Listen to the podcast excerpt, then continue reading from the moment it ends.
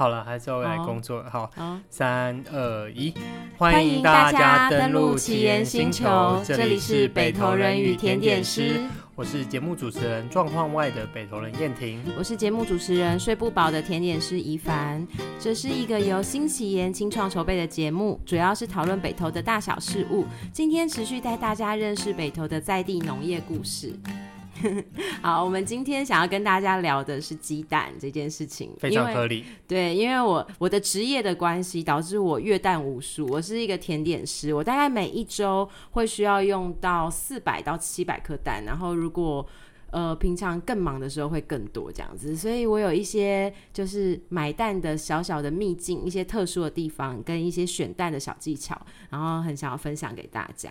嗯、呃，非常好，就是一帆把我们应该要问他的东西都全部讲一次帮我们全部讲出来，这非常感谢。好，那那那换我问，没有没有没有，反正一一帆刚刚意思就是说他是一个非常这个经验无数的这个越蛋人。嗯，就是相信他，呃，挑着跟着他挑鸡蛋，应该就不会有错。今天我们就是来聊一下，嗯、要怎么样挑一个好的鸡蛋。跟我们北投这边其实是有很多好玩的鸡蛋在这边的。对，然后我想要先问燕婷，就是请燕婷代代表我们广大的那个奇岩星球听众朋友们、球友们，你都在哪里买蛋？哎、欸，我平常会在我我蛮喜欢家乐福，嗯，全年。OK 啊，但家乐福那个有特别有一区是专门在写说那是动物福利蛋的，嗯、我我觉得我有一点就是被它吸引了，就觉得说、嗯、哦，这那这些蛋应该是比较健康快乐的的鸡生出来的健康快乐的鸡蛋，嗯，因为我放。看放在旁边那种白白的鸡蛋，我觉得我现在有一种嗯，就觉得嗯，他们好像没没那么健康，他们好像是笼饲的状况下生出来的，哦，所以我现在会愿意多花一点钱，然后买所谓的动物福利或是所谓平饲啊，呃，希望可以他们是快乐一点生下的蛋这样子。对，嗯，那你会觉得你买这个蛋吃起来会特别好吃吗？呃，心理上是这样子。谢谢你问我这个问题，我相信它比比较好吃，而且。刚刚你说不相信，可是有些它生出来蛋真是蛮大一颗的，而且，嗯，就是我不知道，可能还是一种心理作用吧，就觉得嗯，嗯，好，至少先先不管好不好吃，好，至少我让这只鸡过得比较快乐，这是一个功德一件吧，我想。是我我记得我我小时候买蛋的时候，他妈妈都是去杂杂货店买，然后是那种绿色篮子的，然后会有白色的鸡蛋，然后那时候没有什么太太多对于。那个蛋壳是白色或是褐色的感觉，有就有时候它就会有一些褐色的蛋这样。然后后来长大一点点，妈妈就是去超市买蛋，然后都是那种白色的洗选蛋，然后上面会盖红色的印章。然后不知道从什么时候开始，就是超市的鸡蛋就越来越多种类化，就是它会标榜，比如说这个这个鸡被喂了特别的中药材，或是或是它会当归。人参、人参之类的，然后所以吃起来很营养，然后或者它会标榜说我是土鸡蛋，然后或是标榜说它的蛋壳的颜色蛋黄的颜色这样。今天我就是来好奇这些事情啊，因为我毕竟不是像一帆一样，一一帆是甜点师嘛，然后一帆刚刚也提到说他对鸡蛋品质看起来，但是那个蛋糕、甜点一切的原料，不只是要求要一样也很大，就、嗯、是越蛋人。这个是专业越蛋师这样子，可是我我我今天就有非常多的好奇。刚刚你说到褐色这种咖啡色的鸡蛋，我有一种错觉，就觉得哎，褐色或咖啡色的鸡蛋就是比较好的鸡蛋吗？是吗？嗯、我其实觉得它它的重点不在蛋壳的颜色，因为比如说我们使用方木鸡蛋，应该算是我目前在吃蛋里面觉得最好吃的鸡蛋，但是它的那个。外壳的颜色其实是不一定的，就是它有时候可能会白偏灰，然后有时候可能是偏棕色。就是同一个鸡场，它在不同季节里面，它产出来的鸡蛋颜色都是很多种的，所以颜色其实不是重点。倒是我觉得厚度有差，厚度就是对，就是你那个蛋敲一敲，它的那个蛋壳的硬度，会让你知道这个蛋健不健康。那有时候你会敲一敲，它就。还在测试的状况，它就已经破了，这样子吗？就是有有的时候，我们放在那个呃太高温的环境下，或是它那只鸡，它可能呃，状况没有这么好的时候，它生出来的蛋壳其实是会比较薄的。OK，对对对，就会比较容易破蛋。那那真实我们在在拿放牧蛋的时候，你其实不大容易破蛋，除非不太容易破蛋，对，不太容易破蛋这样，它的壳是比较厚的。然后然后另外一个就是我们有刚刚有特别讲到说颜色，对不对？嗯嗯，对对对。然后颜色其实比较有差的应该是它蛋黄的颜色。OK，不是跟外壳本身可能对对对呃。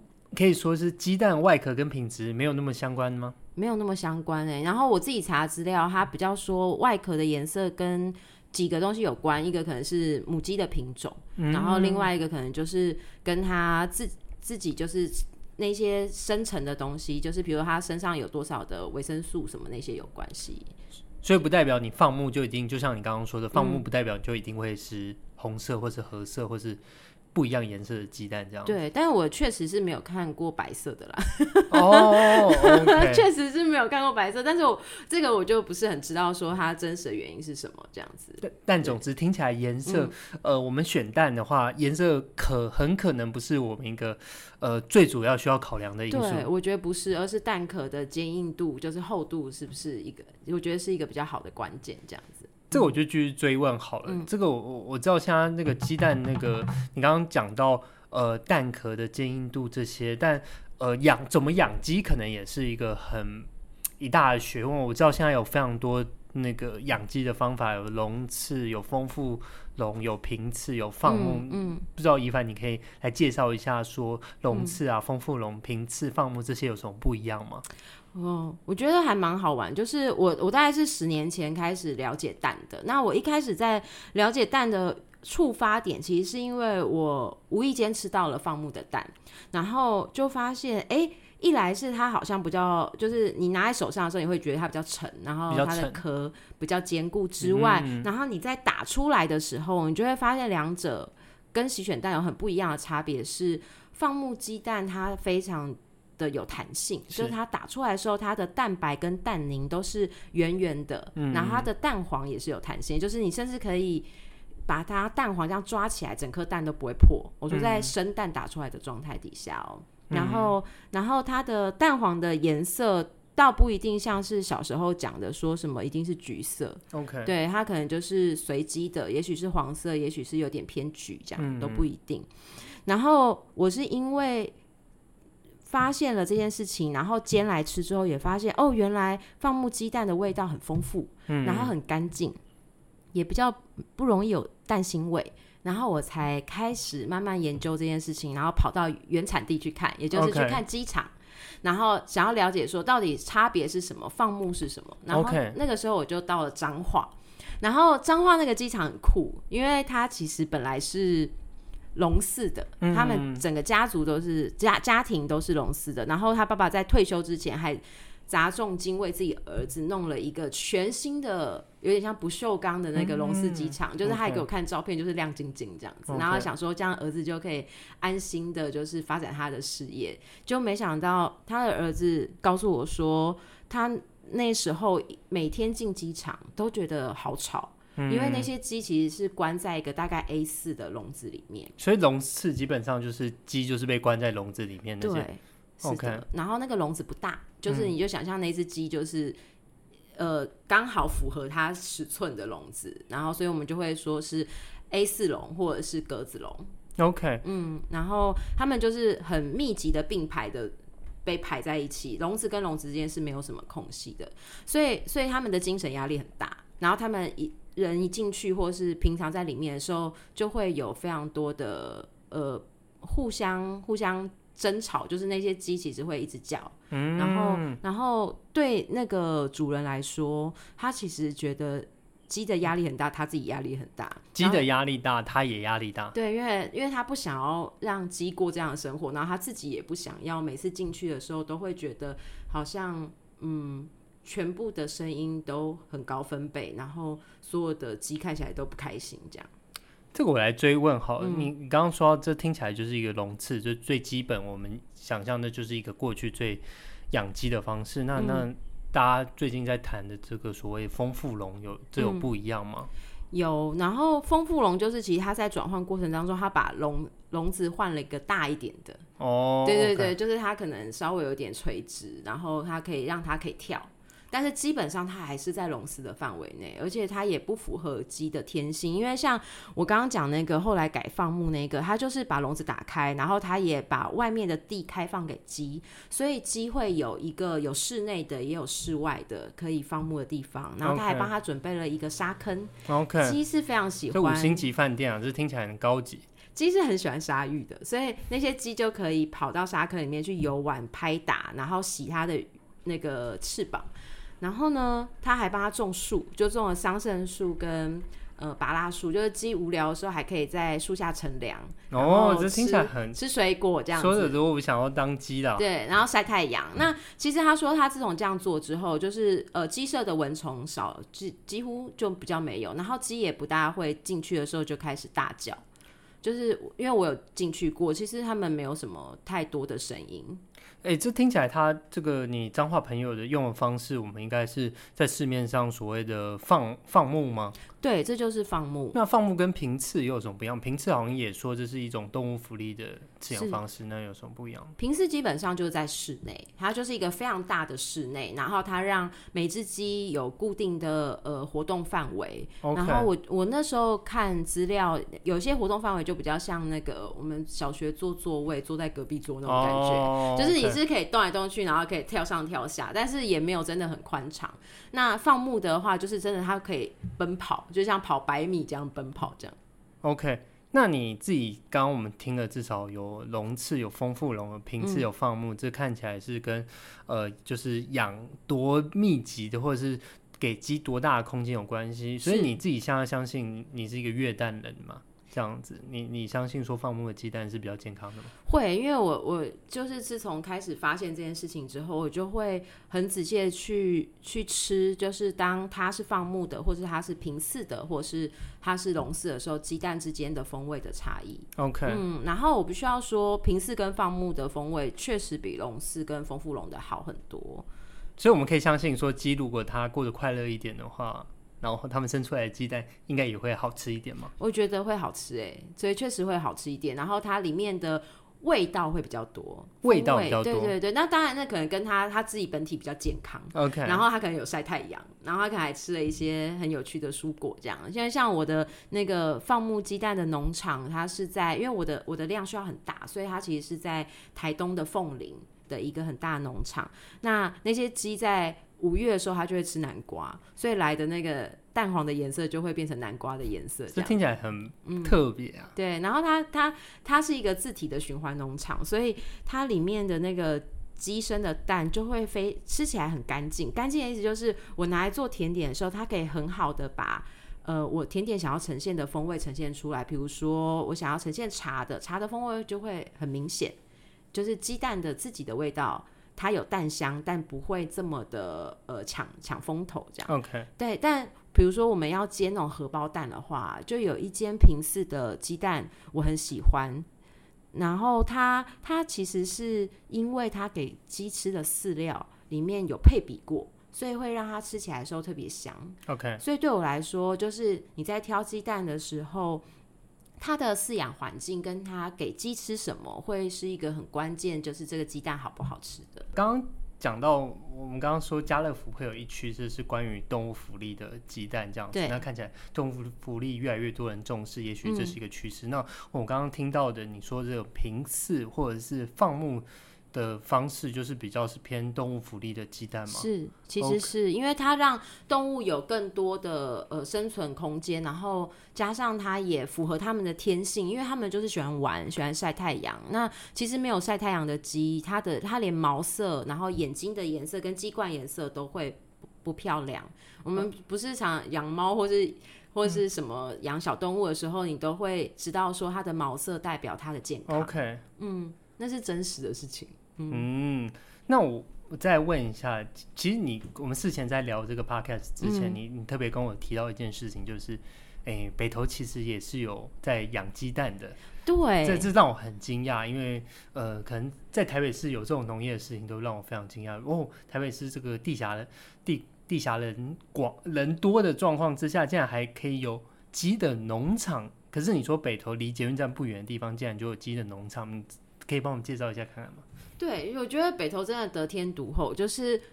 我觉得，呃，台北市有畜牧场是一个非常困难的事情。嗯、然后北投不只有畜牧场，它还是一个放牧的养鸡场。然后放牧的养鸡场，对对对，OK，对，它叫做水野家，它就在那个北投捷运站。呃，大概一点多公里的地方，然后他其实是有在做农食教育的.所以其实是蛮欢迎大家，就是可以跟他预约时间。然后他平常也是有在卖蛋的，那平常也是有卖蛋，对，有是有在卖蛋这样。然后，所以这就是一个小小的秘境要提供给大家，就是如果大家对在阳明山或是在北投的放牧鸡蛋很有兴趣的话，其实大家可以到他们有一个卖蛋点诶，就在捷运站附近一个叫做减塑慢行的一间店。减塑慢行的店，对，因为它是卖就是呃全部无包装，你要自己带那个就是自己的袋子去的。那它在无包装的这样子环保理念里面，它也希望可以卖就是无包装的鸡蛋，然后那个鸡蛋是被好好照顾的鸡生的蛋这样子。OK，对，所以他选择了一个在北投在地自己做放牧鸡蛋的一个这样子的农场。嗯、OK。听起来又是那个，如果前面几集都有听的观众的听众朋友的话，应该会发现北投应该是一个呃台北市里应该是非常得天独厚的地方。我们现在呃前面有聊到说，哦北投还有在种青菜，哦北投还有稻米。现在北投不止只有青菜，不止只有稻米，现在连鸡蛋都是北投都是可以自产自销，自己在北投吃的，这样子是非常棒的地方。可是我就会好奇，那你你自己甜点店你是用蛋无数，你自己用的是北投的蛋吗？我不是用北投的蛋诶，因为一来是我很早就开始用放牧蛋，我大概十年前就开始用，九年还是十年前就开始用.然后那个时候水野家还没有出现，然后二来是我的用蛋量其实蛮大的，然后它需要一个更更大的牧场，然后然后我也更希望说这些。呃，小型的呃放牧机场，它的蛋可以让更多的大家用零售的方式都可以吃，所以我觉得大家也可以看自己平常是什么样的用途。然后去搜寻一下，就是蛋真的是有差别的，蛋真的是有差别的。然后你看那个他们给你的提示，就比如说它是怎么养的，然后他说怎么吃的，然后你自己吃吃看，煎煎看，然后看说哪一些蛋是你真的觉得好吃，然后又是你想要支持的理念这样。因为我自己是因为我用蛋量太大了，我等于我用一个蛋等于是支持了一种饲养方式，嗯，所以我会希望我可以一直用放牧的方式，放就是买放牧鸡蛋的方式去支持这一。一个产业这样，所以听起来你们至少做甜点，你用的是花东的蛋；你做那个平常你们早餐店在煎蛋的时候，又是不一样的蛋。就像你说的，呃，对于不一样用途的时候，你们可能会用不一样的鸡蛋，因为鸡蛋可以想象，虽然看起来都圆圆的，可是其实实际的风味应该也是千变万化。对，而且那个家乐福其实蛮酷的，家乐福跟那个国外的一些强调要让鸡展翅高飞的。联盟有合作这样，然后他们就说，在二零二五年的时候，家乐福所有的鸡蛋都要改成放牧或者是那个平饲，就是都要是非笼饲的鸡蛋。OK，对，那我觉得主要原因是因为笼饲的鸡的状况实在是，呃，除了它的生存条件不好，然后他们会彼此互啄.然后然后他们会压力很大之外，它其实也很容易生病。我们常常造成的鸡瘟的状态，某种程度上也是它生存太密集，然后它会互相的造成那个传染病的流转。我我们一直陆续以来在这十年当中，会不时的听到新闻说有鸡瘟，但是我在使用气做的放牧鸡蛋的厂农场完全没有发生过。嗯，对，所以其实它某种程度上是它的健康跟我们健康是合在一起的。哦，听起来这个平。平饲或者甚至放牧的方式，对鸡的健康应该是比较好的。那就像刚刚一凡说，他们比较好，我们吃到也是比较好的鸡蛋这样子，这听起来非常开心。然后我我最后问一个问题吧，嗯、所以我们可以预期，我们现在甜点店都这么在意鸡蛋的品质，他们用的应该都会是放牧的鸡蛋吗？嗯，这就会跟成本有关，就是不管是火锅店或者是呃，就是火锅店每感觉每一桌都会有一颗蛋，然后或者是你是餐厅或者是甜点店，蛋都是很必要的。可是因为我们只要用了放牧鸡蛋的话，你可以想象照顾它的人或者是它的空间范围都是比较高成本的。对.对，所以它就会导致这个鸡蛋会贵一些些。那我觉得就会变成是要在在跟所有人在讨论这件事情的时候，就要站在一个立场，就是它其实只是贵，比如说五块或者是七块。那我们可能在买手机的时候根本不在乎这个五块或七块而已.但是他却在支持一种养育方式，就是怎么样让鸡可以过得比较好，让动物过得比较好，然后甚至你吃到鸡鸡蛋也更美味，然后就会很希望大家可以支持这样子，就是用呃支持多花七块钱的方式，然后支持一个放牧鸡蛋的养育这样。所以你刚刚讲，毕竟那个蛋是算是甜点店的最基本，这个成本来说，对他们应该是非常重要的。嗯、所以，所以可可能如果呃稍微贵一点的时候，很可能他们不一定每一家都会用我们所谓的放牧鸡蛋，可以这样子说吗？是的，就是就是对，它就是一个很真实的问题。OK，其实讲这一段就是要个别特别跟大家宣传说，其实意思就是一凡的店是用放牧鸡蛋，吃起来的甜点是比较好吃的，大家请多来买。太好，人都那么好，大家请多来买这个。虽然有时候价钱看起来虽然高一点，但相信一定是你吃到一定是比较健康、比较快乐的一个甜点这样子。嗯，OK，那今天就很开心跟你聊这个关于鸡蛋的部分这样子。嗯，那如果你有相关的任何问题，欢迎你留言给我们，但记得要订阅节目，也可以到我们的粉丝专业新奇言社宅同宅一起，我们也都会有最新的资讯在上面分享给大家。请大家定期锁定，我们下集见，拜拜，拜拜。你不觉得“锁定”这两个字很难。